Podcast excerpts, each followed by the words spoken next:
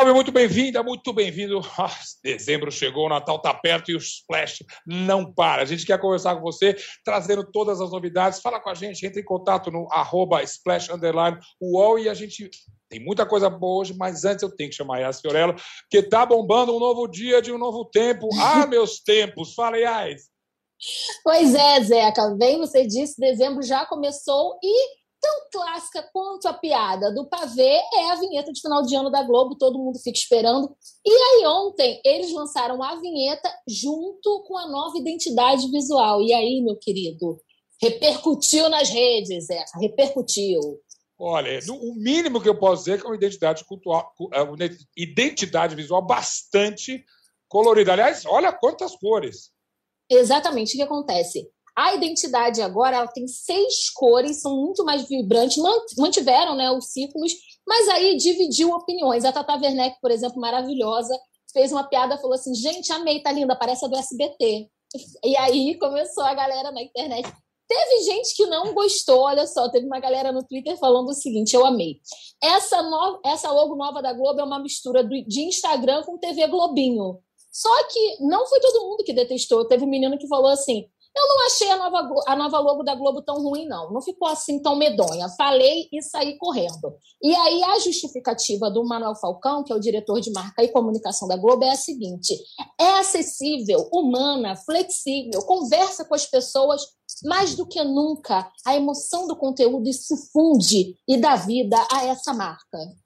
Eu achei Maravilha. colorido. Essa é a minha opinião. Assim mesmo, bora refletir isso agora na programação. A vinheta de fim de ano eu achei bem bacana, bem animada, bem para cima. Pois é, Atenção, é, algoritmos, deixa eu falar bem da Globo. Era legal, eu gostei realmente. Achei que tinha um clima bacana. É, tem hora que dá saudade. Ah, essa hora do fim do ano dá bacana, porque o astral estava muito bem. Bom, Yas, se sossega aí, um, segura um minutinho, deixa eu chamar que tem mais um programa, eu já volto contigo, porque hoje, no nosso programa, a gente tem primeiro uma entrevista incrível com o Antônio que é o astro aí, um dos astros de Deserto Particular, o filme que está bombando do Brasil, que vai bombar no mundo e quem sabe até no Oscar. Mas a gente fala de outras estrelas também, King Road, é, o criador de campeões, de campeãs, na verdade, com o Smith está vindo aí, Ataque dos Cães, grande destaque que o Sadowski vai trazer para a gente. Claro que a gente vai ver o finalzinho de La Casa de Papel, a Ju Cassini está preparada para contar tudo para a gente. E a Ju Nogueira nem se fala, tem todas as tretas e fofocas de A Fazenda. Eu falei que a gente vai para Los Angeles para domingo também. Se prepare que a gente tem muita coisa boa de hoje aqui. Respira, bora começar o Splash Show. E volta aqui para a gente, porque eu sei que as divas estão dando notícia para o Splash Show. Olha, tem a Adele, tem Britney. Vamos começar com a Anitta, vai? Anitta bombou no leilão nos Estados Unidos, é isso? Pois é, menino. A Anitta participou de um evento beneficente do CORE, Community Organized Relief Efforts. Desculpa, Zé, eu juro para você Não. que eu vou melhorar a minha pronúncia. Eu juro que eu vou melhorar. Tá ruim, não. Mas é uma, é uma, uma organização sem fins lucrativos que é do Champagne. E aí, para ajudar as vítimas de terremoto, dos terremotos de 2010 no Haiti, ele criou essa organização. E aí a Anitta estava lá e leiloou pela bagatela de 110 mil dólares, aproximadamente 626 mil reais, uma experiência carnavalesca com a Anitta. A gente ainda não sabe a data, né? Porque, enfim, com questões aí de Covid e essa nova variante não tem uma data, então ficou ali um mistério. E o mistério é quem arrematou. A gente não sabe. Foi você, Zeca? Olha, eu até podia dar um spoiler, eu dei o um lance de 109 mil dólares e ó, no final levou Caramba. o cara que deu 110.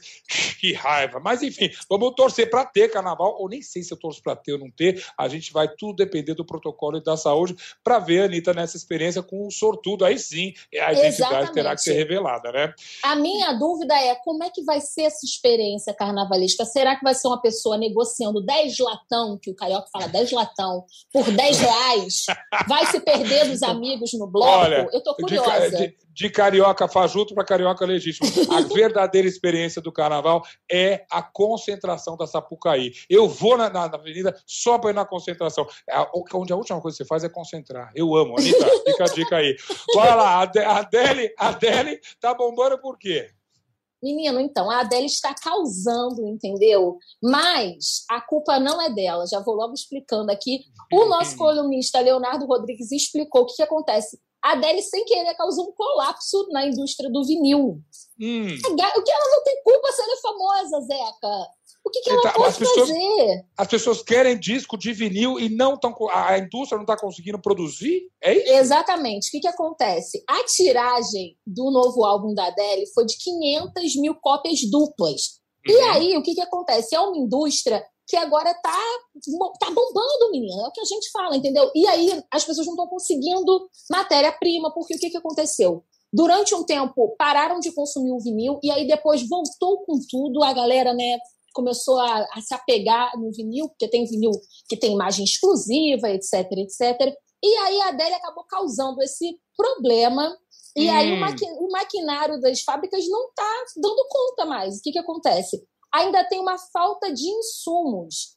E uma fábrica, uma das principais fábricas, que é a Apollo Masters, passou por um incêndio no ano passado. Então você imagina, tem muita gente querendo comprar, mas o ritmo de fabricação está um pouquinho quem, lento.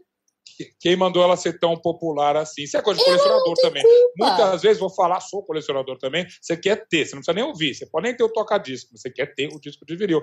Conheço o fenômeno, aliás, tenho inclusive da minha coleção disco da Britney Spears, fazer o quê, né? E vou, acho que hoje, inclusive, vou botar para ouvir para comemorar o quê? Os 40 anos de Britney Spears. Como é que tá todo mundo comemorando isso, Yas?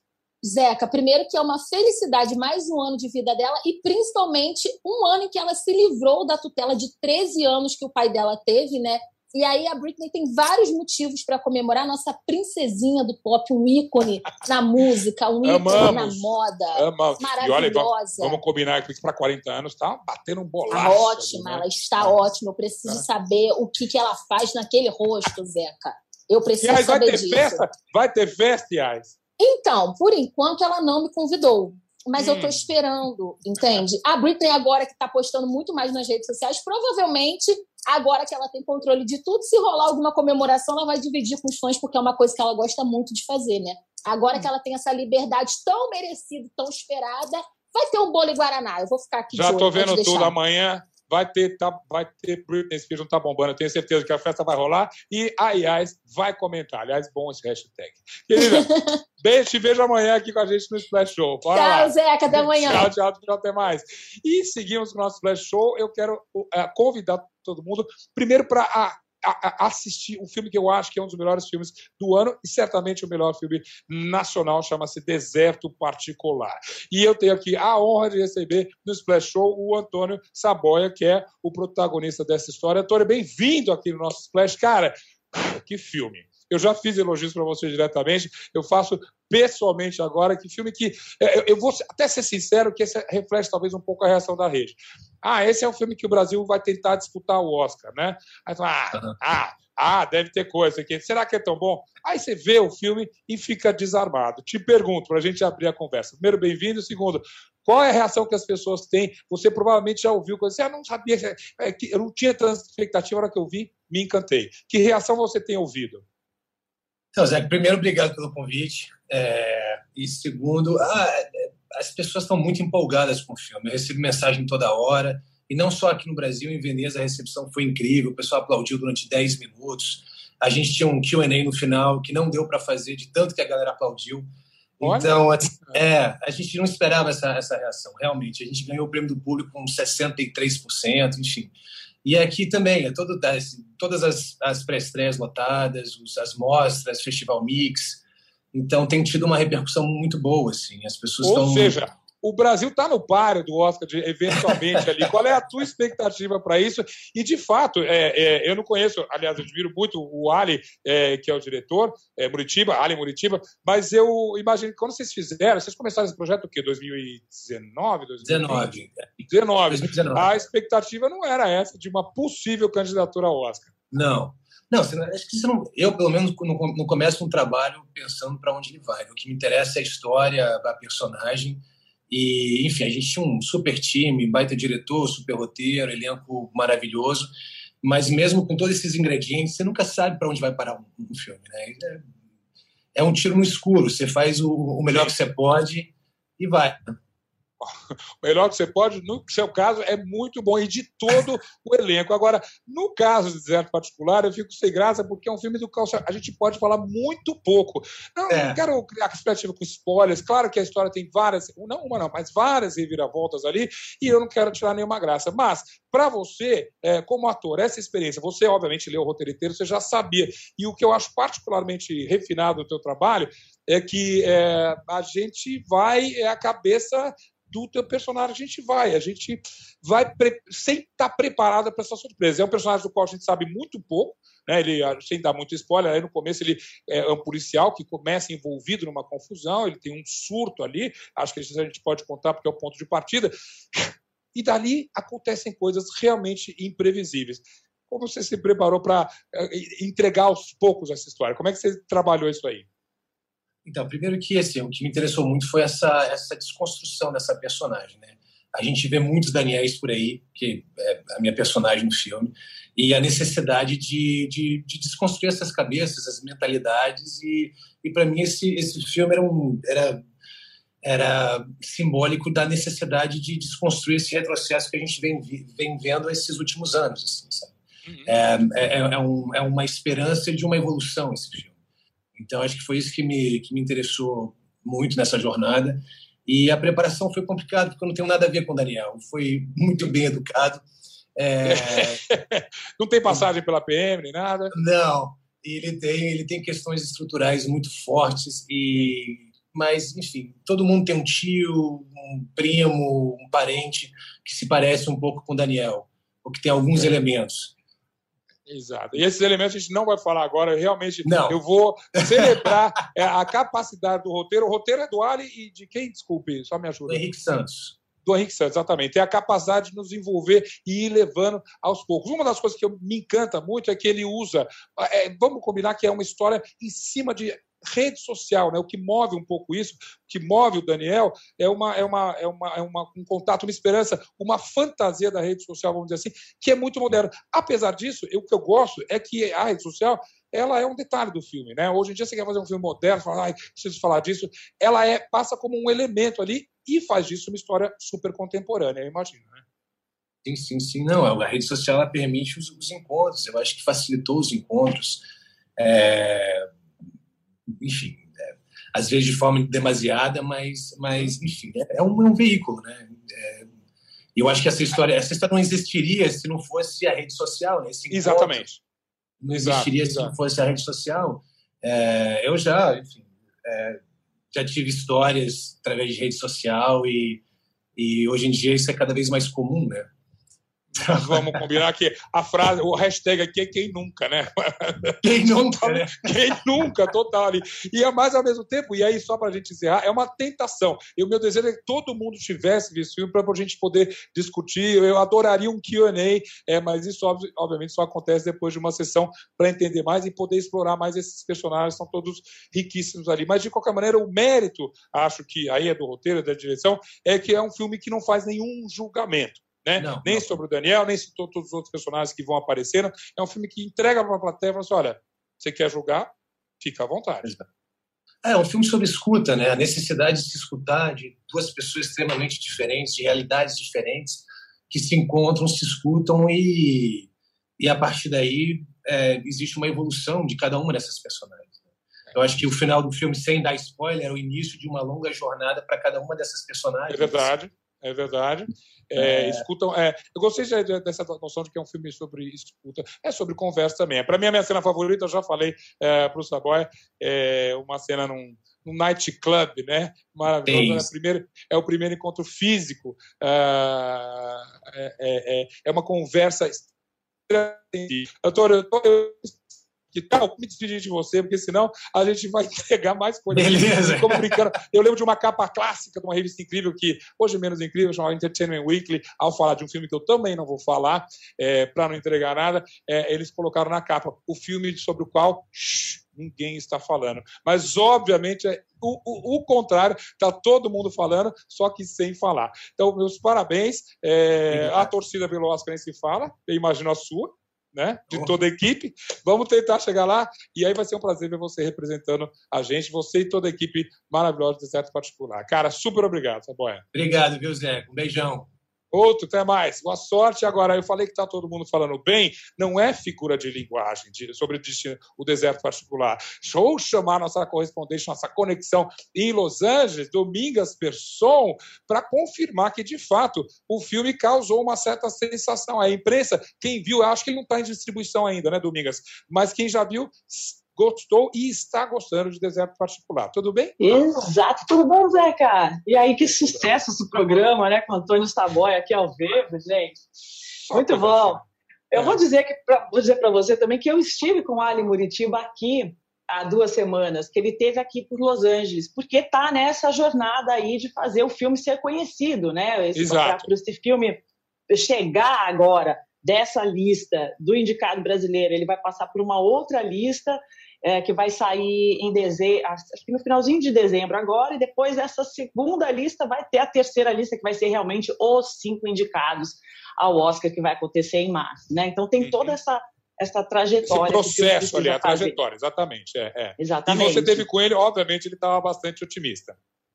Ah, eu acho que o fato de já estar aqui, da gente já estar tá falando de um filme que está uh, eh, chegando e que uh, tem esses personagens que depois dessa, desse encontro virtual, né, tem esse, essa possibilidade de um encontro e fala de amor e depois de tudo que todo mundo viveu, o próprio Ali é, é, é comenta isso assim é, é uma coisa bacana para todo mundo, né? Que você consegue se encontrar.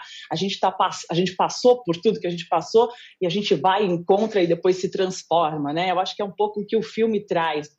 Ah, então e é um, um filme de conforto, inclusive, né? Eu, a, a, história, não sei, não é exatamente uma, uma, história triste, também não é uma história alegre, mas é um filme de conforto, é uma história de conforto. A gente faz bem assistir deserto particular. Né? Sim, né? com certeza. Eu recomendo muito e é, sobre as chances e tal, a gente como saber, né? Eu acho que Ó, é, loteria ali, é loteria e talento. É, a parte do talento ele já tem, falta a loteria agora. Exato. Exatamente. Tem a loteria, porque são 93 filmes, são 93 é. outras produções. Então a gente não tem mesmo, tem que ficar torcendo. E, e quando e vocês tiverem a chance de ver, vão assistir. Não, eu recomendo. Está nos cinemas aqui já, é super recomendado. Agora, outro assunto que eu sei que está bombando aí em Los Angeles, nos Estados Unidos inteiro, foi a última entrevista, a mais recente, na verdade, do Alec Baldwin. É, que eu pois é, vi voltamos. que ele uma, uma, uma, uma afirmação estranha. Conta um pouco da entrevista, vamos ver se você fala dessa afirmação dele que causou tanta polêmica. Zeca, enigma total. Na verdade, é uma entrevista que ele fez para a ABC News. Vai sair hoje à noite, vai ser uh, lançado na hora, no, no, horário nobre, né, às oito da noite, uh, para o George Stephanopoulos. Ele fez uhum. essa entrevista exclusiva falando pela primeira vez, depois que aconteceu o acidente que matou a, a diretora de fotografia lá no set do, do filme, do Rust, Rust é, e ele diz que ele não puxou o gatilho. E aí a gente fala, mas então o que, que aconteceu? Mas aí eles cortam. Tem um teaser que está rolando na internet, eu assisti o teaser, ele tem vários momentos em que você fala, mas então o que, que foi? porque a entrevista vai sair hoje mesmo ao vivo. Mas existe, existem essas questões, assim, a gente ainda não sabe como é que essa bala de verdade foi parar lá, ela não deveria estar lá naquele set, e aí agora ele está dizendo que, não, que ele não atirou, né? Então, é, Domingas, é... Isso, é, isso significa que essa bala partiu de outro revólver, o que complica mais ainda o caso todo. E essa apuração provavelmente ainda vai render muito para gente. Né? Essa história vai render muito, porque ninguém ainda justamente foi indiciado, Zeca. Então é uma investigação que está assim, levando bastante tempo e, claro, é um caso muito, muito sério, né? Matou a, a, a diretora de fotografia e assim. Sim, é, é uma coisa que não poderia mistério. acontecer. Não poderia acontecer, né? isso enche a gente de curiosidade. Então a entrevista vai ar hoje à noite aí? Vai ao ar hoje à noite, acho que vai passar no Hulu também, mas enfim, Sim. a gente pode trazer novas, novas Não, algo me diz que talvez a gente, volte para Los Angeles na, na, no programa de amanhã também nesse Splash. Domingas? Espero que sim.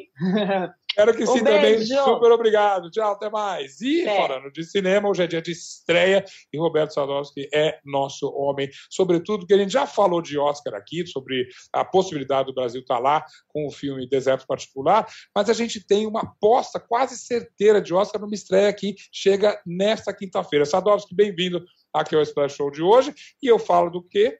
Criando Campeões, o filme de Will Smith. Tudo bem? Fala, Zeca, tudo bom?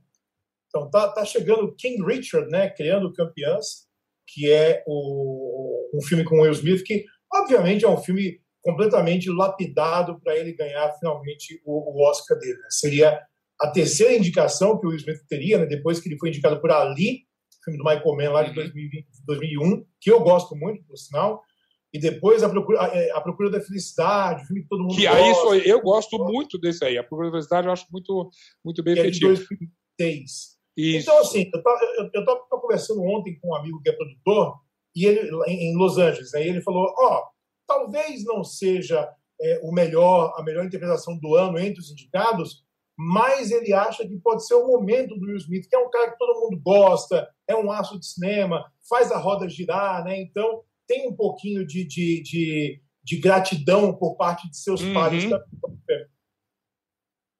E, e, Hollywood é boa de gratidão, assim, finalmente reconhecer um talento lá na frente, artistas que estão foram injustiçados muito tempo, finalmente recebe. Você conseguiu ver o filme já? Já, já vi o filme, eu vi, vi semana passada. É, é um filme muito correto, é um filme muito. Eu falo que é um filme para toda a família, né? Que ele é um filme muito seguro. É sobre é, o, é, é isso que eu ia falar. As campeãs que o título fala ajuda a gente aqui. São as irmãs grandes tenistas que o mundo todo admira, né? É, são, são as irmãs Serena e Venus Williams. E o filme é concentrado no pai delas, né, o Richard Williams, ele que é o King Richard, que é um cara uhum. que ele teve uma vida complicada, ele saiu de um casamento, já tinha cinco filhos antes, aí se casou com a, com a Brandy, que já tinha três filhos de outro casamento também, ela era viúva. Os dois juntos tiveram a Venus e a Serena Williams, e o Richard, ele tinha um plano, ele detalhou um plano de 85 páginas antes de elas nascerem, falando elas vão ser campeãs de tênis. Ele colocou isso na cabeça. Então, desde que elas tinham quatro anos de idade, ele já começou a levar para a quadra. E ele era um, um, um, cara muito. Eu não vou dizer que ele era muito austero com elas, mas ele era muito fiel ao plano que ele traçou. Então, à, medida que eles iam buscando é, treinadores, é, oportunidades para elas aparecerem, né? É, o tênis é um esporte que exige muito investimento e é uma família uhum. muito pobre. Né? Eles moravam no Compton, né? que é o, o bairro, o bairro é, é, é, Barra Pesada de Los Angeles. Né? Então, é, existe toda uma escalada no filme que fala sobre raça, sobre classe, é, sobre claro. celebridades. Então, é um filme que tem Sim. um pacote bacana com um personagem que não é tão atraente assim. Né? O Richard Williams era um cara arrogante, Mas... é um cara que você gosta dele. Mas a história do pai que se dedica tanto aos filhos, inclusive me lembra talvez um outro filme chamado. Esse filme podia chamar Dois Filhos de Richard, na verdade, né? Opa! Brincando com, com, os dois filhos de Francisco, onde também tinha um pai determinado a ajudar os filhos a ver deles uma estrela ali. Paralelo curioso. Bora assistir então e vamos ver, é, ou só confirmar praticamente que esse talvez seja o passaporte para o Oscar do uh, Will Smith. Agora, eu acho que você, eu estou economizando aqui porque eu sei que você vai soltar o verbo e com razão, com a boca cheia, para Ataque dos Cães. Talvez um dos melhores filmes do ano. E aí, voltando a falar de Oscar, sério candidato ao prêmio maior. Olha só, Zeca. É, até agora, Ataque dos Cães é o melhor filme de 2021 para mim. Uau. Sim. É, é, um, é um filme que me pegou de um jeito. Ele tem uma história tão poderosa, mas delicada também. E ele trata de temas muito espinhosos, né? O, o, uhum. é um filme que se passa em 1925, né, na, no estado de Montana, que fica lá no, no, no noroeste do, dos Estados Unidos, é um lugar, um lugar gelado. E é uma época de transição né, entre o, o oeste selvagem e a civilização chegando, e acompanha dois irmãos que são é, dois fazendeiros ricos, né, que é o, o Phil e o George é, Burbank, que é o, o Benedict Cumberbatch e o Jesse Plimons. E o lance é que o George é o cara que não é talhado para essa vida de, de, de cowboy, de montar a cavalo tal. Ele se casa com a dona de uma, de uma, de uma hospedaria, né, que é a, a, a Kristen Dunst, que leva o filho dela adolescente para essa fazenda. O lance todo é que o personagem do Benedict Cumberbatch ele é um, um, um poço de raiva e, e, e, repressão. E a gente vai entendendo ao longo do filme que essa repressão é uma repressão identitária, né? uma repressão é, de desejo, uma repressão de ele não saber nem o que é o que ele sente. Né? É uma época que uhum. é, sentimentos que ele tinha e coisas que ele passou, ele não, não sabia verbalizar o que era. Ele só tinha um pouco de vergonha. Então, Sim. ele responde a isso com muita raiva. Quando chega a Kristen Dunst com o filho dela, que é o, o Cody Smith McPhee, que é um menino frágil, é um menino é, é, que todo, todos os cowboys zombam dele, né? É um menino que é efeminado, que ele, ele é mais cientista, está estudando para ser médico. O Benedict olha e fala: como é que alguém pode se sentir tão confortável na própria pele e eu não consigo? Então uhum. tem um embate aí. É, é um filme sobre silêncios e sobre explosões dirigido de uma forma tão bonita pelo Jane Campion. Ah, é, se aí, aí, aí é quase covardia. Jane Campion é uma super diretora, já vencedora de Oscar, inclusive, né? Você pode até me confirmar isso. Agora, só com uma curiosidade, quando a gente vê o trailer, e muitas vezes esse filme as pessoas podem achar que é um western. Ele é um western no sentido de que o cenário é de western, mas ele não é um faroeste clássico como a gente está acostumado. Ou é, Sadotti? eles chamam de, de novo West, é um neo-West. Novo West. Ele tem uhum. a, ambientação, né? ele tem o lugar. E assim, é, ele se passa em Montana, foi filmado na Nova Zelândia, né? a casa da Jane Campion. Então, visualmente, o filme é um deslumbre. É, o modo como ela filma é, é um absurdo também, porque a gente tem aqueles cenários vastos, aquelas montanhas, falando de pessoas que estão presas dentro delas mesmas. Então tem, uma, tem um truque narrativo aí que deixa o filme muito mais interessante, porque você vê aquela vastidão que te dá vontade de gritar e de se soltar, Sim. contando a história de alguém que não se solta. Contando a história de alguém é. que, tá, que é, é, é, assombrado por fantasmas que nem ele mesmo sabe de onde vem. É um filme muito, Olha. muito e muito, é, é, é, muito potente. Estou vendo que o seu entusiasmo está difícil de segurar. Se você assistiu House of Gucci, Casa Gucci duas vezes, eu posso imaginar que Ataque dos Cães vai ser assistido até dezembro umas cinco, seis vezes pelo menos. E eu espero que sim. Eu mesmo já tinha recomendado semana passada, louco para ver. Estreia hoje, é isso, Sadowski? Eu acho que ele estreou ontem na Netflix, entrou ontem na Netflix. Ele estava em cartaz nos cinemas aqui. Né? A O2 tem lançado alguns filmes da Netflix no cinema, sim. no circuito menor. Mas ontem já entrou na Netflix, então é, é, seu dever de casa, Zé, que é você ligar a TV hoje não, e tirar as suas duas horinhas lá e assistir Ataque do Deixa. Isso aí não precisa nem valer para nota. Só para a gente não falar é, que não, não, não, mencionou todas as estreias, tem uma que você está ligeiramente menos entusiasmado.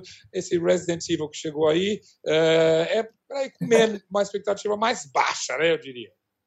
Olha só, Resident Evil é o meu, é o meu prazer proibido de cinema. Tá? A série original com a Mila Jovovich, eu adoro. E eu tenho consciência que são todos filmes ruins. Mas eu gosto, me diverte, eu acho legal. Esse, esse reboot da série, né, Resident Evil, é, ele é mais fiel ao jogo, né, ao game. Então são personagens Sim. que a gente vê no game. E tem uma coisa curiosa, que o novo filme ele é ambientado em 1998. Então ele Sim. tem uma carinha de filme de monstro dos anos 90, com tudo que é bom e tudo que é ruim que isso implica. Então, assim, é tosco? É. Me divertiu? É. Achei é. ok. Quem gosta do jogo vai curtir? Vai saber. então, deixar o público decidir, está registrado, a estreia já chegou, a gente vai talvez conferir, mas eu vou priorizar Ataque dos Cães, tá, Sadov? Você não vai Por favor, por favor. É. Eu sei que eu vou receber tá uma mensagem assim que você assistir, então eu estou esperando. Pode deixar. Um abraço, então, Sadov. Até semana que vem com mais estresse notícias do cinema. Obrigadíssimo. E olha, a gente vai fazer aquele break rapidíssimo, um minutinho só, e daqui a pouco tem nosso bloco das Ju, né? Tem das Lu, tem o bloco das Ju também. Ju Cassini e Ju Nogueira para falar sobre as séries, sobre a Fazenda, muita coisa boa ainda no só nosso seu Splash Show. Um minutinho a gente já volta.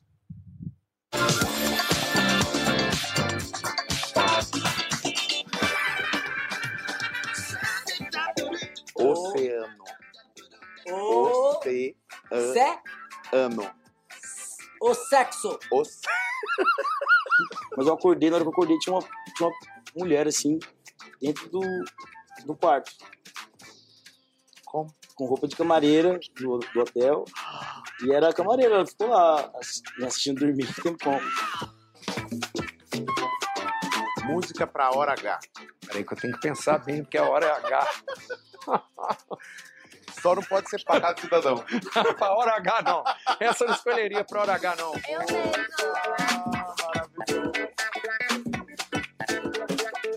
Acordando o prédio. A gota de splash. Senhoras e senhores, chama pra.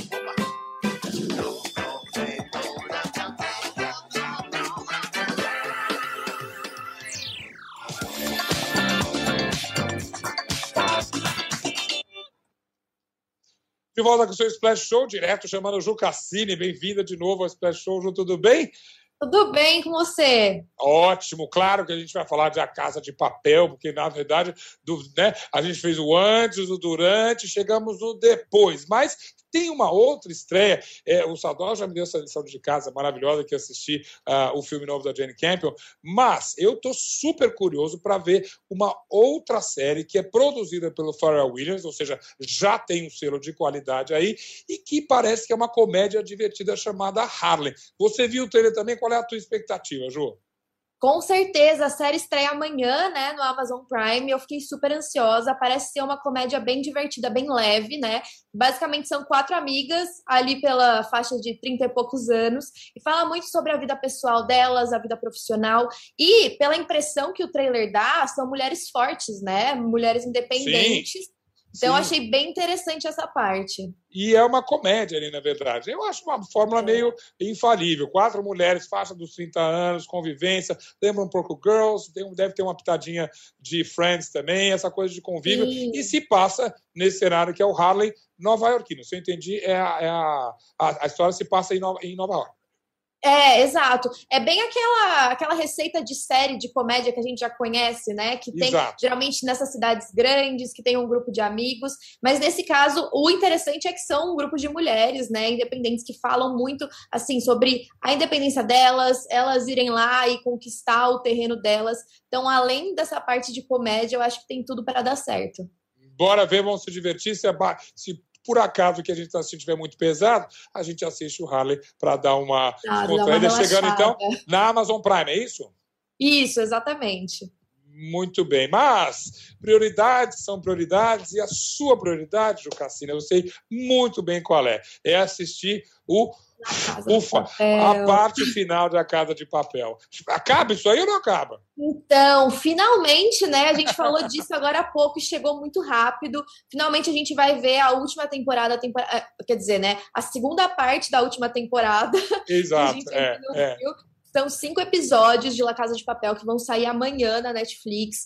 E assim, promete ter bastante tragédia, né? Se o que a Tóquio falou ali no final da primeira parte se concretizar, de fato vai ser muito difícil que todo mundo saia vivo ali do assalto no banco. E eles têm que resolver muitas coisas, né? Lembra Agora... isso aí. Que, o que, o que, que ela falou, só para quem tá, parou de ver e não. Qual, foi, qual é o gancho aí que ela deixou?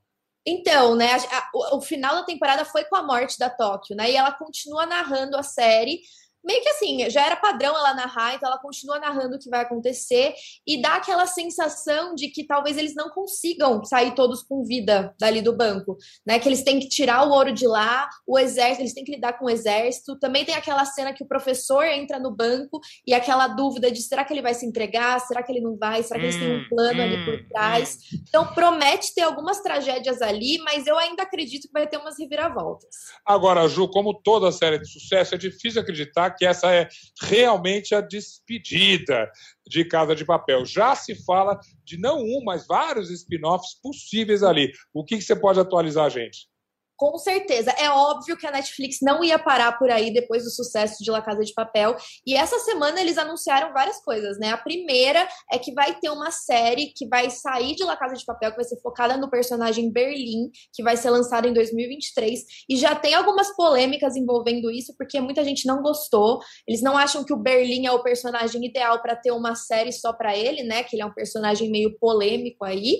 Mas a gente tem que esperar para ver se, se vai ser bom. Eu Ai. vou até eu tenho que discordar. Você lembra Breaking Bad, que é aquela coisa que mudou a vida de todo mundo? Aí, to... aí veio é, Better Call Saul. Aí todo mundo, Sol? Você vai fazer uma série sobre o Sol? E virou uma série maravilhosa que todo é mundo verdade. virou que era um também. personagem Então, meio sem gracinha ali, né? E virou uma série boa também. virou uma É. série super legal. Então eu tenho as maiores esperanças. Mas esses spin-offs, inclusive, não vão acontecer só na Espanha, certo, Jô? Não, exatamente. Parece que vai ter um remake de La Casa de Papel que vai ser sul-coreano. Inclusive, um dos personagens que vai interpretar o Berlim na versão sul-coreana é um ator de Round Six. Então, né, a Netflix já, já lançou tudo isso junto para fazer o gancho com essa outra série que fez muito sucesso, né? Olha as conexões aí todas chegando. Uma dúvida só: é a série que a gente viu só que em coreano ou eles vão inventar outra história? Que informação que você tem?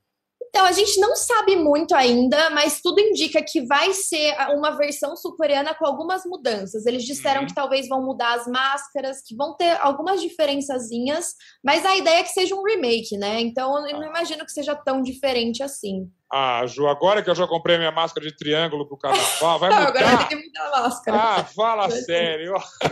Vamos Exato. assistir então essa última parte. Espero que você goste. E a gente, semana que vem, faz os comentários, dá um recap dessa série, um balanço que eu vou contar com você para isso. Jô, super obrigada. Combinadíssimo. Obrigadão, até semana que vem. Até a semana e de Ju Cassini para Ju Nogueira, nosso bloco da Ju. Ju, vamos lá que a Fazenda. Uh, que noite animada que teve, hein, filha? Coloquem seus fones de ouvido, porque vocês sabem que aqui a gente é temático. Eu não vou bater muito forte, que você pode não estar muito preparado, mas é. É. assim que começou o dia na Fazenda, Zeca. É assim, ó, que a gente é o quê? Que a gente é temático, entendeu? Que eu vejo tudo É. temático. Foi assim Só que começou. panelaço. Mas vamos lá, tudo tem um começo. Este panelaço, que quem. é, que- me conta quem puxou, mas vamos ao pivô. O Rico, né? Que meio deu uma surtada, não sei se é de propósito ou não, mas ele declarou que tudo vai mudar na Fazenda, novos tempos, que agora é com ele, e não causou uma boa reação da galera. Conte pra gente. Então, o Rico é nossa fazendeira, né? Ele mesmo se intitula a fazendeira, então é a fazendeira pela terceira vez depois da prova de ontem. Ele que Sim. enfrentou a Solange e a Marina, venceu, veio com o chapéu, para alegria de uns e tristeza de vários. E aí, ontem, durante a madrugada, ele prometeu, ele disse que ia causar e que ia acordar todo mundo com um panelaço, numa vibes meio tina, né? Uma coisa meio, meio retrô BBB, assim. E aí ele prometeu isso, avisa os amigos, para os amigos não acordar assustados, né? Que os amigos ele sempre defende. E dito e feito, hoje de manhã, antes de delegar as funções, ele acorda todo mundo batendo as panelas, fazendo a nossa alegria super cedinho, que a gente já acorda sentindo aquele cheirinho de fogo no feno, de caos, de pânico, de pessoas desesperadas. E é isso que a gente gosta. Agora, hoje o dia vai ser quente, então, apesar da Solange ter botado um pano quente, pedir um pouco de calma, ela tentou segurar a situação, é isso? Ela tenta segurar a situação, porque daí o rico faz isso e depois ele tem o troco, né? Porque Uhum, os inimigos dele ali, Stephanie, Dinho e MC Gui, esperam daí ele dormir pra bater as panelas na cabeça Ai. dele. É. E aí ele vem, aí eles brigam, né? Bota o dedo na cara do outro, diz que a outra fuma mais que uma caipora.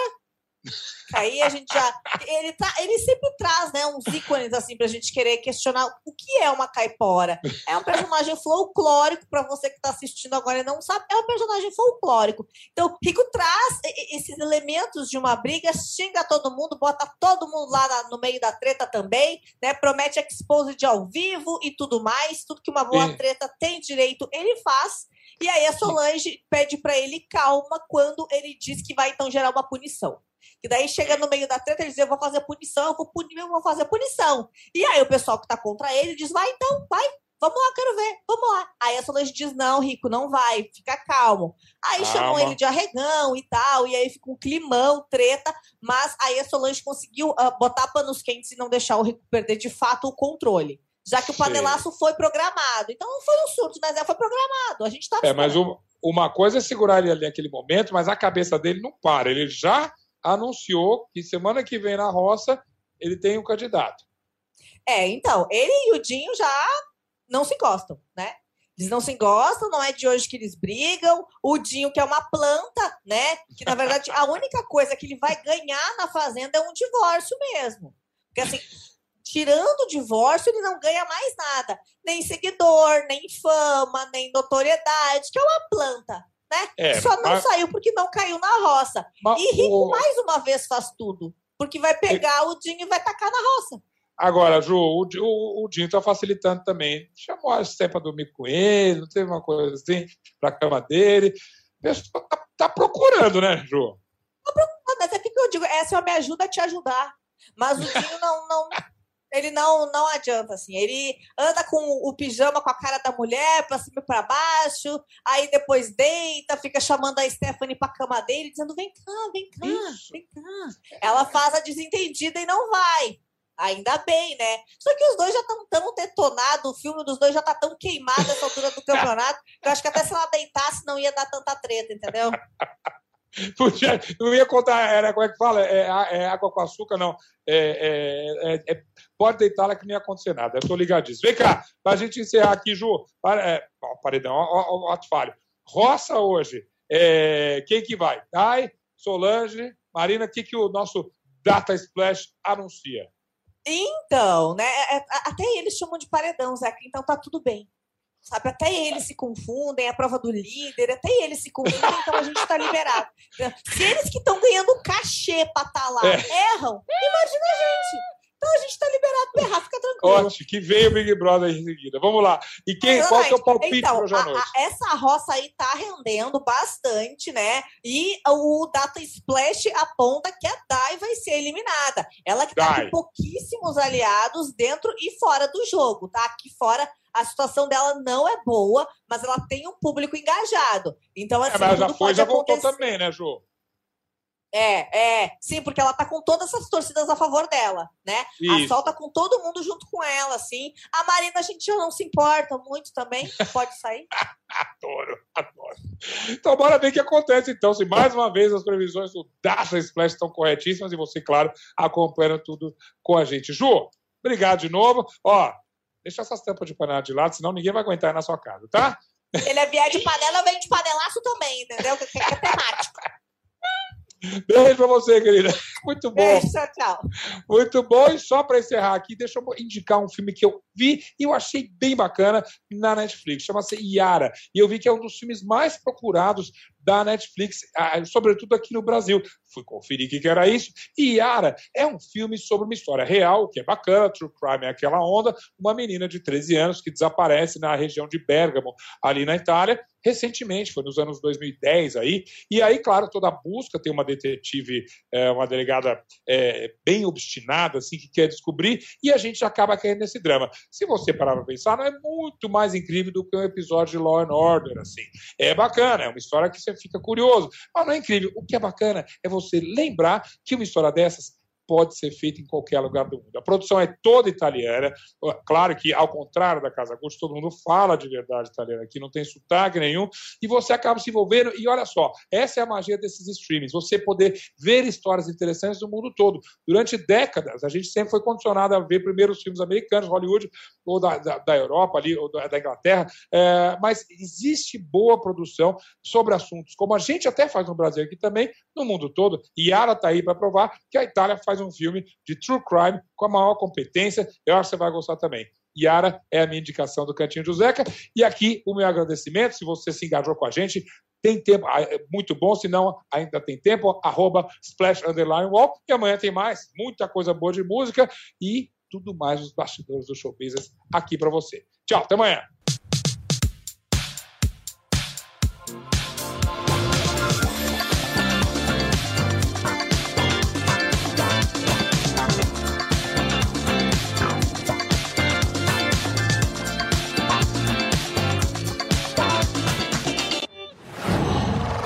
Qual?